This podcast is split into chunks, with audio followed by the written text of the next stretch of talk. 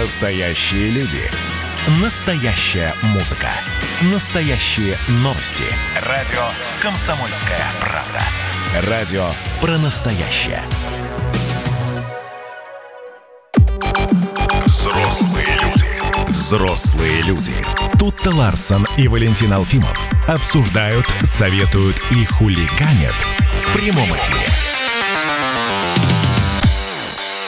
Доброе утро, друзья. Тут Ларсина Валентина Алфимов. В ближайшие два часа в прямом эфире радиостанции «Комсомольская правда» будут с вами, будем пытаться сделать ваше утро безоблачным, радостным, активным, насыщенным. И, конечно, готовы делиться с вами всеми самыми интересными новостями, которые происходят в стране и в мире, и обсуждать их с вами детально и подробно. Тут-то никаких сомнений не будем пытаться, а сделаем именно так и никак по-другому. Слушайте, тут такое дело, ну, в прямом смысле слова этого дела, такое судебное разбирательство, которое подошло к концу, ну, вроде как подошло к концу, хотя там, возможно, еще апелляции и все такое. Псковскую журналистку Светлану Прокопьеву оштрафовали на полмиллиона рублей. А за что? По делу о публичном оправдании терроризма. Накануне был вынесен приговор. А, Светлана, а, при, при том, что да, полмиллиона дали э, и, соответственно, никакого лишения свободы, ну вот, но прокурор при этом просил 6 лет колонии общего режима и еще 4-летний запрет на занятие профессиональной деятельностью. Ну, то есть писать нельзя будет ничего. Да, а... дело это длилось почти два года и э, вызвало колоссальный резонанс э, не только в России, но и в мире. Я тут читала, э, сколько правозащитных организаций и журналистских организаций вообще выступало за, ну, в поддержку Светланы Прокопьевой. Была так поражена, что даже фонд Джорджа и Амали Клуни заинтересовался этим делом как примером нарушения прав и свободы слова. Вот. Да. Ну, в, в чем там дело? Э, смотрите, если вдруг кто-то не помнит, хотя мы э, достаточно подробно и тогда говорили об этом деле, и сейчас об этом много говорим. Смотрите, ноябрь 2018 года, помните, тогда произошел теракт в здании ФСБ а, Архангельска, его устроил подросток, сам погиб, три сотрудника спецслужбы получили ранения, вот, и э, тогда э, журналистка Светлана Прокопьева выступила в эфире э, ради одной из радиостанций, э, это была «Эхо Москвы», э, «Эхо Москвы» в Пскове, вот, и вот этот текст вот этой вот передачи выложили в расшифрованном виде на одном из местных сайтов. И там, собственно, речь шла о возможных причинах э, теракта. И э, тогда она э, говорила, ну, в общем, что виновата в этом власти, парень не виноват. Э, ну, в общем, как бы как э, счел знаешь... суд решила оправдать э, вот этот террористический акт. Да, но на самом деле она даже не говорила, что парень не виноват. Этого в тексте нет. Я этот текст сегодня с трудом нашла, его везде поудаляли, но все же э, где-то кто-то его перепечатал. Надеюсь, что это действительно оригинальный текст. Она говорит о том, что она не оправдывает этого террориста. В этом тексте нет нигде слов а о том, суд что... считает наоборот? Ну, слушай, э, насколько я понимаю, было проведено 7 экспертиз, 3 со стороны обвинения и 4 со стороны защиты. Причем со стороны и... обвинения все были обвинительны, все, все да, признали, все были... а со стороны защиты да. нет, да. Да, но при этом, значит, со стороны обвинения там были странные истории, потому что одна из э, экспертиз э, была подписана, в частности, женщиной, которая уже давно не работала в институте, который экспертизу проводил. Ну ладно, не будем в, в эти уходить глубины. Я вижу в этом тексте не оправдание, ну, то есть тут нету, э, э, э, эм, как сказать, поддержки терроризма, поддержки этого молодого человека как э, молодца. Здесь не говорится о том, что он правильно поступил. Здесь не говорится о том, что такие методы э, вообще высказывания своего мнения приемлемы. Здесь просто говорится о том, что э, с точки зрения Светланы Прокопьевой наше государство выстроило такую репрессивную, такой репрессивный э, способ общения со своими гражданами, э, запретив, э, там, не знаю, всевозможные активности, по, э, ну, менее драматического толка, чем прийти куда-то с бомбой, взорвать себя, то есть что вот нет возможности выходить на митинги, там, стоять в пикетах, вообще, ну, как бы по факту нет э, какой-то какого партийного движника, там люди не борются в политической борьбе, и поэтому вот у молодежи, которая выросла э, в таких условиях в государстве, по ее мнению, э, жестокость порождает жестокость, пишет она, безжалостное государство произвело на свет гражданина, который сделал смерть своим аргументом. Согласиться с этим или не согласиться, это дело каждого, конечно, конечно же, безусловно, но ну, я вот правда не, не понимаю, где здесь именно оправдание терроризма. А как? А, как? По- по-моему, все очень просто. Она говорит о том, что жестокость государства порождает жестокость гражданина, и государство в этом виновато. Значит, парень не виноват. Все, точка. Ну, слушай, это вот мы с тобой, понимаешь, поэтому и, слава богу, не эксперты, да? Потому что ты делаешь один вывод, а я делаю другой вывод. Ты здесь так, так же, как и эксперты одно, тоже. Так же, как да, я читаю между один другое. вывод, а другие, другие другое.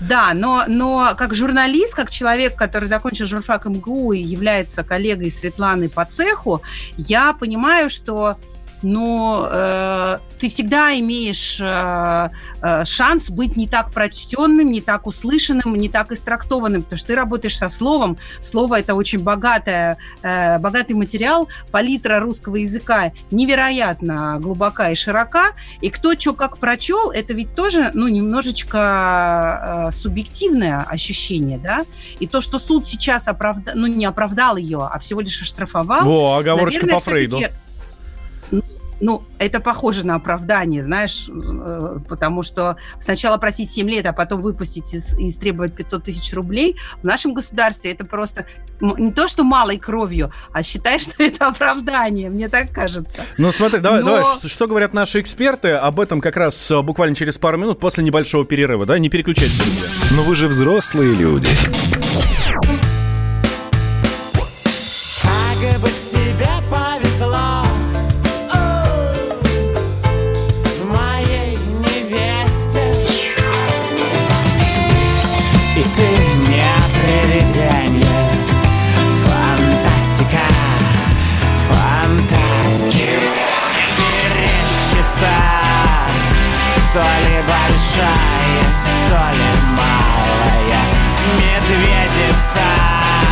Комсомольская правда. Радио поколения Мумий тролля. Взрослые люди. Взрослые люди. Тут-то Ларсон и Валентин Алфимов обсуждают, советуют и хуликанят в прямом эфире. Так, действительно, возвращаемся. Прямой эфир. Радио «Комсомольская правда». Тут Ларсон, Валентин Алфимов. Говорим о деле Светланы Прокопьевой, которой вынесли э, приговор накануне. 500 тысяч рублей она заплатит за оправдание терроризма. Я здесь на, настолько категоричен, потому что это решение суда. Да, решение суда, оправдание терроризма. Все, должна 500 тысяч рублей э, без, э, без лишения свободы. Вот. И многие считают, что это по сути по сути, оправдательный приговор. Об этом э, оговорилось, оговорилось и тут Ларсон в прошлой части, да, да. прямо перед перерывом. Вот. Эм, и об этом, кстати, говорит и Николай Сванидзе, глава комиссии Совет по правам человека по, граждански, э, по гражданским свободам, историк и журналист. Реально в наших условиях, в реалиях нашего суда это оправдательный приговор. Он свидетельствует о том, что никаких доказательств обвинения не было. Там даже состава преступления не было. Но поскольку оправдание означает удар по следствию, удар по обвинению, на это суд у нас не идет. Поэтому он э, присуждает условный срок. То есть это такое оправдание в оскорбительной форме для человека, которого, конечно, нужно признать э, невиновным, значит, влияет они следующим образом. Становится ясно, что если вступается сообщество журналистское, правозащитное, то репрессивная машина буксует. Если действительно есть за что заступаться, то нужно заступаться, и это оказывает свой эффект. Николай Карлович Сванидзе, глава комиссии СПЧ по гражданским свободам. Ну и ты знаешь, э, я думаю, что нашу с э, Николаем Карловичем э, теорию о том, что этот приговор можно считать оправдательным, подтверждает еще и тот факт, что несмотря на то, что у Светланы изъяли в пользу государства компьютер и телефон, которые у нее были при обыске изъяты, угу. ей не запретили заниматься журналистской деятельностью, а прокурор требовал этого в том числе. Ну, то вот... есть она может продолжать работать как журналист, писать колонки и высказывать свое мнение. Что касается своего мнения, свое мнение имеет и наш коллега, публицист, и наш ведущий Сергей Мардан. Вот по его мнению, надо было поступить очень жестко, может быть даже жестоко. Я считаю, что дело Прокопьевой гораздо тяжелее, гораздо опаснее. В России все давным-давно привыкли к тому, что наверху воруют. Воруют те, кто рядом с теми, кто наверху. И даже те, кто рядом проходили, с теми, кто наверху, тоже пытаются украсть. Это не является большим грехом в представлении русского человека. Коррупция – это небольшая трагедия. А что касается Светланы Прокопьева, у меня совершенно другие исторические аллюзии возникают. Вера Засулич, которая 5 февраля 1878 года пришла на прием к петербургскому градоначальнику Трепову, ранила его в живот двумя выстрелами из револьвера. Засулич выходила из здания суда под аплодисменты. Вот о чем идет речь. Соответственно, статья об оправдании терроризма, почему она в российском УК есть, почему она там должна быть и почему суд должен регулярно ее использовать, я правда так думаю. Потому что этот опыт уже был, когда российская интеллигенция, русская интеллигенция, открыто поддерживала эсеров, открыто поддерживала революционеров-террористов. Поэтому, когда мы говорим о том, что нельзя судить за слова, нет, дорогие мои, можно судить за слова, нужно судить за слова. За это нужно по соплям давать, за слова можно и на 16 сажать. И я, Серега, абсолютно согласен. Сергей Мордан, наш коллега, ведущий радио «Комсомольская правда». Слушай, тебя, э, на тебя а смотрят... А с чем ты согласен? Он, он здесь просто, ну, толстое с мягким перемешал. А, Причем здесь Вера Засулич? Светлана Прокопьева никого не убила.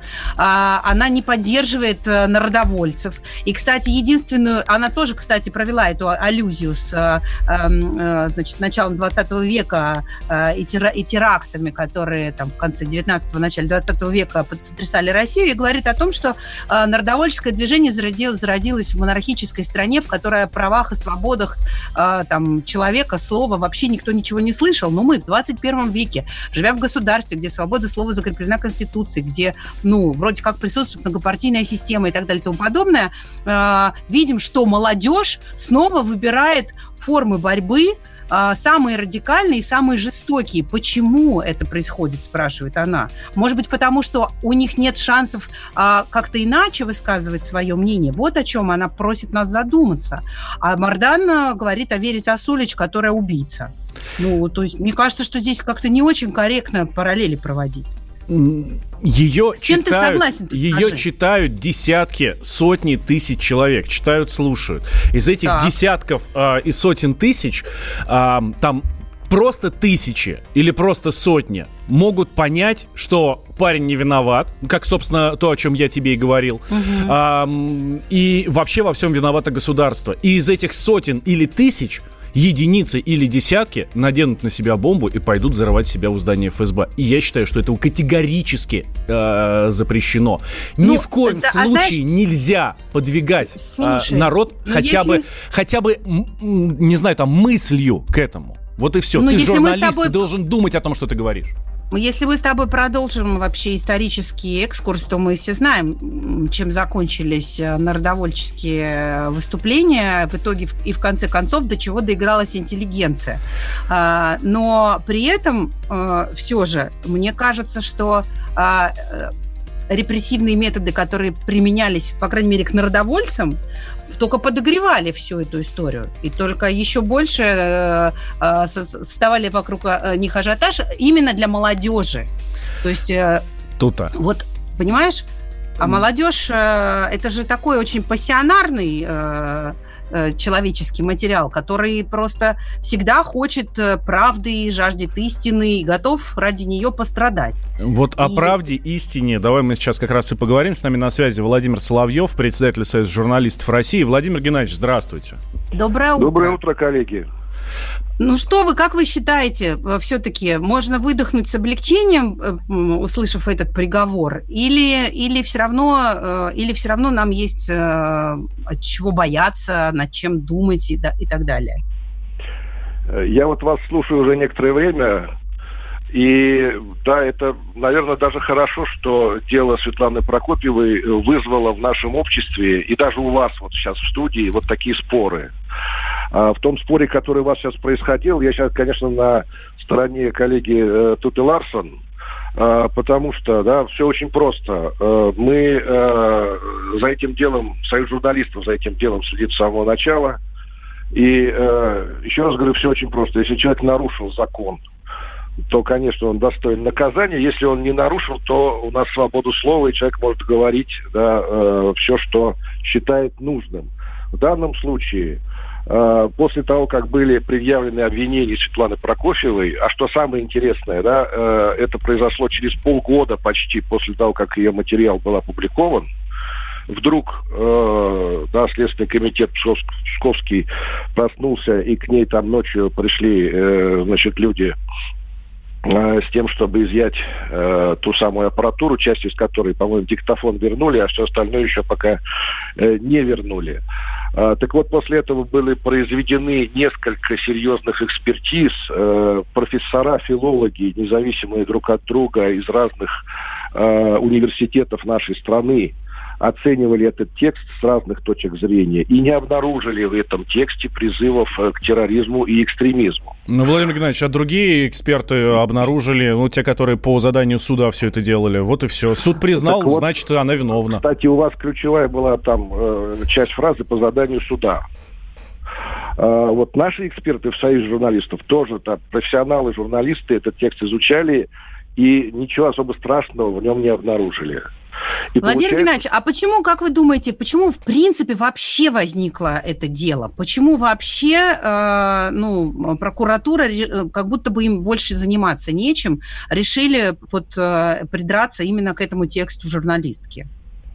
Вы знаете, в регионах происходит очень много э, разнообразных э, подобных э, событий.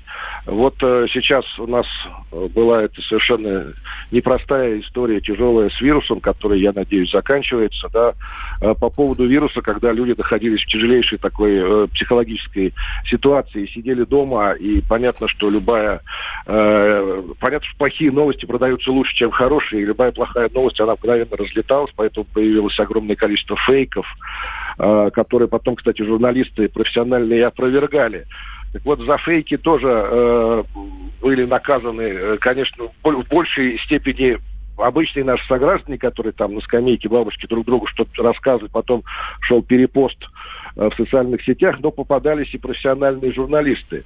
Чаще всего это происходило потому, что э, местные следственные комитеты в регионах, да, они понимают, что есть такая установка надо наблюдать за вот, э, соблюдением этих новых э, постановлений и законов, в том числе по поводу фейков. И нужно что-то найти. Вот они ищут. Иногда доходит до смешного. Вот э, в Красноярске э, канал э, ТВН показал каких-то бабушек, которые пели частушки. Частушки про то, что, значит, коронавирус придумал Трамп, а лечиться от него надо местными травками. Ну, что-то в этом роде. И было понятно из контекста, что это юмор. А, вот. Тем не менее, было возбуждено дело по поводу фейка, э, и оно длилось пару месяцев, мы там тоже вмешивались. В итоге, в конце концов, все поняли, что это шутка, и мирно разошлись. Вот. Да, Владимир, Владимир Владимирович, кажется, у нас что... у нас не так много времени осталось. Как вы думаете, а, после после э, как как как должно вообще, как журналисты должны работать после таких дел и вот этого приговора? Вот, кстати, такой приговор может очень сильно повлиять на нашего с вами внутреннего цензора. А цензура у нас, в принципе, запрещена Конституцией, и обновленной в том числе. Но э, внутренняя Поэтому... цензура не запрещена. Ладно вам, Владимир Геннадьевич. Владимир Соловьев, да, представитель Союза журналистов России, был с нами на связи. Кстати, в Кремле уже сказали, что вот этот приговор не означает запрета на расследование журналистами дела террористов. Но вы же взрослые люди. Видишь, там на горе возвышается крест. Не думал, что у нас на двоих с тобой одно лишь дыхание Ален Делон говорит по-французски Комсомольская правда Радио поколения Наутилуса Помпилиуса. Взрослые люди. Взрослые люди. Тут-то Ларсон и Валентин Алфимов обсуждают, советуют и хулиганят в прямом эфире. Это мы с вами до 10 утра в прямом эфире обсуждаем все самые актуальные новости в стране и в мире. И, конечно же, хотим услышать ваше мнение по этому поводу. Да, и ваше мнение мы слышим. Э, очень коротко одно сообщение буквально прочитаю про э, вот эту вот молодежь, протесты и все такое. Себя в молодости вспомните. Молодежь это всегда протест против всего, что не так, по их мнению, и особо против, особенно против мнения не совпавшего. Слушайте, я себя в молодости вспоминаю. Максимум, что я мог себе позволить, это обрезать пальцы на перчатках. А не дай бог там не идти куда-то и совершать какие-то страшные вещи, там кровь вообще, да не дай бог. Ну, ну вот, видимо, но именно об этом и говорила Светлана Прокофьева, почему молодежь так радикализируется, вот в чем вопрос. Кстати, а, радикализируются не только мальчики, но и девочки. А, российские феминистки... О, радикальные а, девочки, тоже... это круто, да, это очень да, смешно. Слушай, нет, если ты имеешь дело с казанскими феминистками, это очень я смешно. тебе честно скажу. Но серьезно, в Казани феминистки устроили довольно дикий, ну, визуально э, перформанс. Они э, э, инсценировали свадьбу, в которой у ЗАГСа э, облили невесту э, непонятно чем-то красным, очень сильно похожим на кровь, а потом э, жених взял невесту за ногу и потащил ее по асфальту практически головой в этом облитом кровью платье к машине. Да. Тем самым феминистки э, в очередной раз напоминали о домашнем насилии, о том, что брак часто э, приводит к тому, что женщина становится рабой мужчины, подвергается абьюзу психическому и э, физическому. И вот таким образом они заявляют о своем несогласии с такими формами взаимо- взаимоотношений супругов в браке. Да, это ну, нам... Если... Э, да, давай про, не будем пересказывать, да, услышим саму Дину Нурм. Э, это как раз активистка вот этой вот, почему-то она называется безинициативная группа э, Фем Кызлар. Э, ну, собственно, что они хотели показать вот этим вот э, перформансом или как это еще назвать, там, представлением. Ну, в общем, вот этой дрянью, на мой взгляд? Это наша попытка привлечь внимание к проблеме домашнего насилия, создать общественный резонанс. Идея акции была в том, чтобы взять э, свадьбу, которую принято рассматривать как что-то исключительно радостное в жизни женщины, и символику насилия, которая, к сожалению, процветает в российских семьях благодаря многим факторам. Это и обвинение жертвы, и женская бедность, декриминализация домашнего насилия, отсутствие закона о профилактике домашнего насилия, практически полное отсутствие убежищ и кризисных центров для женщин. Мы откровенно устали от этой ситуации, поэтому вытаскиваем эту проблему из закрытых дверей наружу, к стенам ЗАГСа, где все это начинается. Наша госполитика всячески подталкивает женщин к браку, к рождению как можно большего количества детей, но при этом защитить женщин и детей от семейного насилия не в состоянии. Сейчас нас, конечно, критикуют в соцсетях и в СМИ за излишнюю зрелищность, в том числе некоторые наши соратницы, но мы привыкли к критике, это говорит нам о том, что акция удалась. Вообще, а, мы провели достаточно много лекций и мероприятий, посвященных партнерскому насилию, ведем группу кризисного центра в соцсетях, приводим статистику, объясняем ласково и на пальцах. Но ничто из этого не привлекло столько внимания, как кровавая свадьба. Сейчас же мы уже третий день общаемся с журналистками и журналистами и доносим проблему до широких масс. Мне очень нравятся ее слова. Это была Дина Нурм, активистка безинициативной группы Фем Кизлар.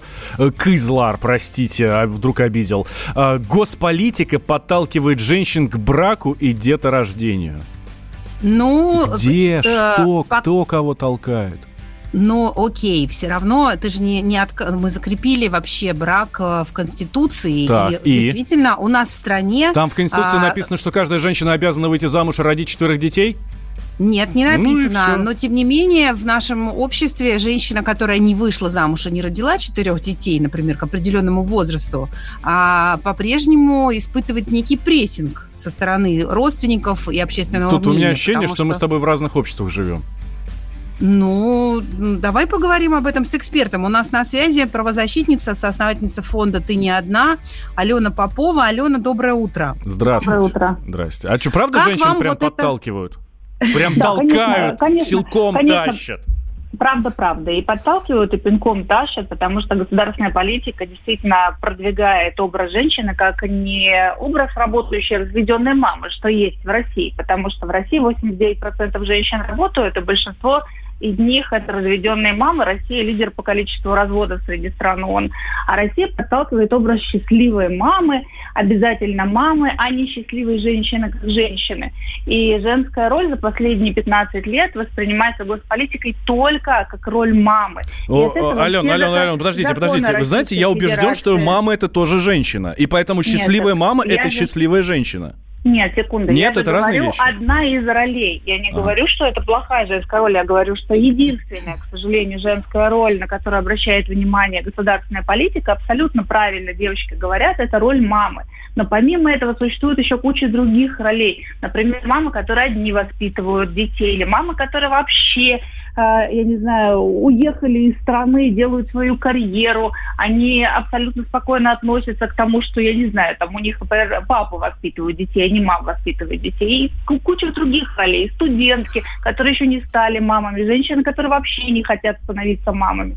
Куча ну да, и, кстати, ролей. давайте вспомним вчерашнюю историю с Екатериной Лаховой, которая назвала 30-летних женщин старородками. Ну, то есть... Ой, это а, кошмар, это ужас. Кстати, Екатерина Лакова всю жизнь выступала за гендерное равенство, продвигала абсолютно права женщин, говорила, что женщине важно получить хорошее образование, и в этом она права. А, всю жизнь она это двигала, прежде всего потому, что женщины сейчас нас получают зарплату на 30% ниже мужчин, и, конечно, безусловно, женщина супер-мега образована, 16 миллионов женщин с высшим образованием, 12 миллионов мужчин с высшим образованием. И вот такое вот неравенство Екатерина Лакова всю жизнь говорила не невозможно, потому что женщины должны быть экономически безопасными. И тут что-то ну и все, и, в общем, что-то пошло не так. Да, да Ален, сло... просто... Да. Скажи, пожалуйста, вот про эту историю э, в, в, в Татарстане. Э, девушки таким очень радикальным способом э, пытаются привлечь внимание к теме домашнего насилия, теме болезненной, теме действительно очень актуальной для российского общества. Не для, и, ну, это уже, ну, мы знаем статистику, что в российской семье действительно, к сожалению, это очень часто встречающееся э, явление. Но э, вот такое радикальное, такие радикальные формы да, привлечения внимания. А тебе кажется, они эффективными э, или все-таки наоборот отталкивающими?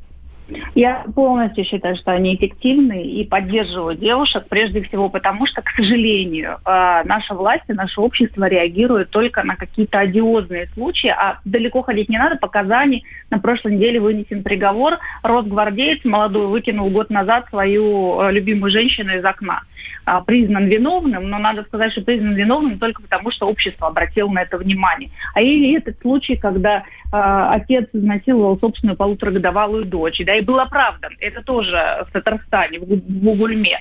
Поэтому, конечно, если ты не обращаешь на это внимание такими яркими акциями, то ты не обращаешь внимания на проблему вообще. Ален, может, это проблема не домашнего насилия, что какой-то идиот выкинул свою девушку из окна, или какой-то другой подонок изнасиловал свою дочь, и его оправдали. Может быть, это проблема не домашнего насилия, может, это проблема суда, который не обращает внимания на э, совершенно очевидное преступление. Почему мы делим это на какую-то гендерную историю?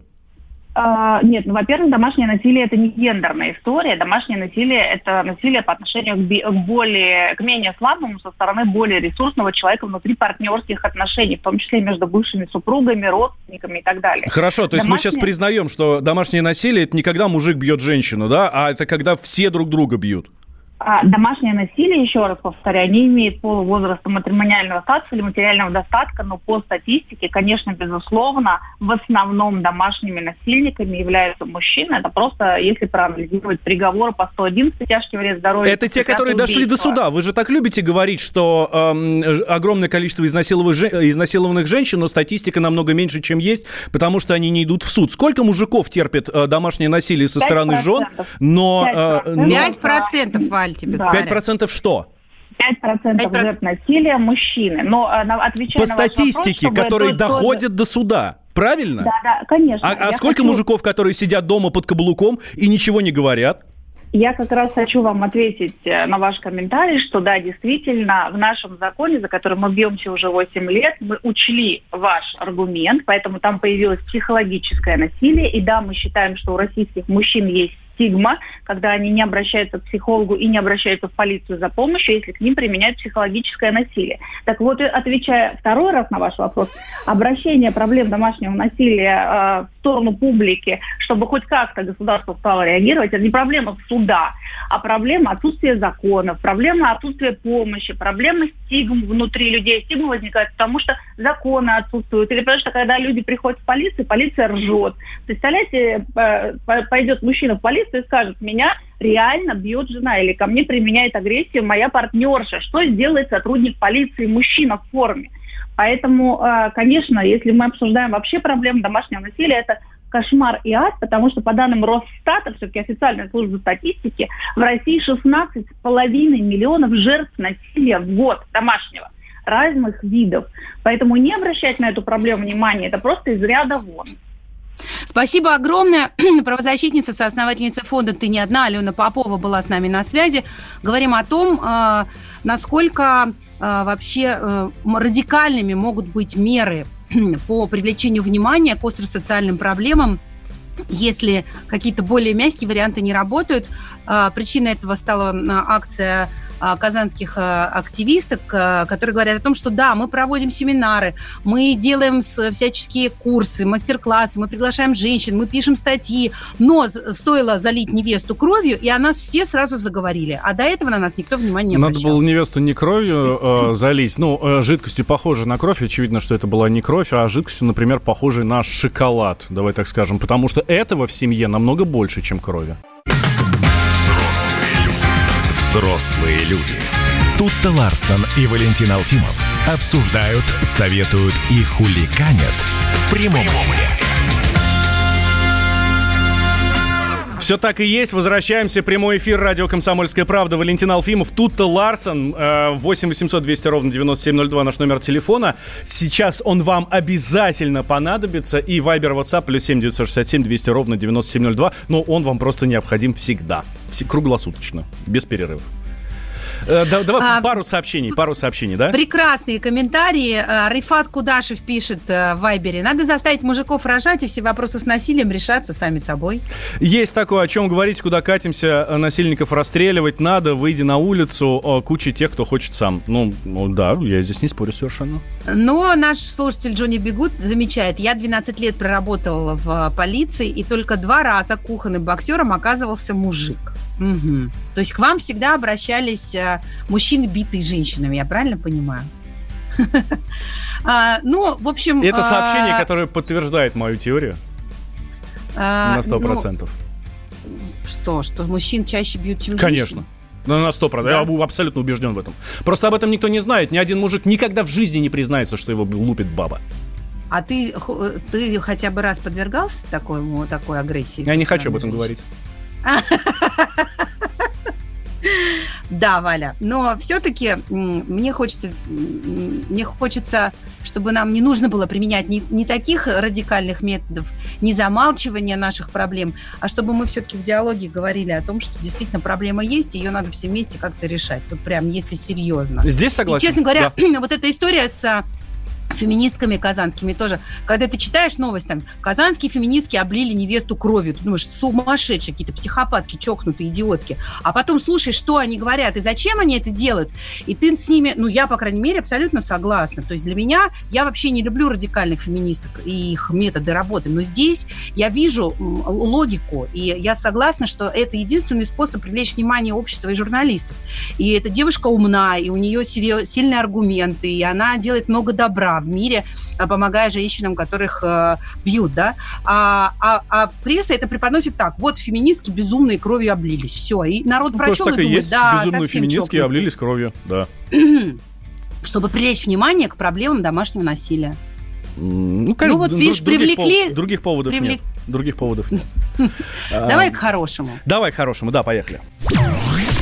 Но вы же взрослые люди, а радугу больше шаровой молнии боитесь.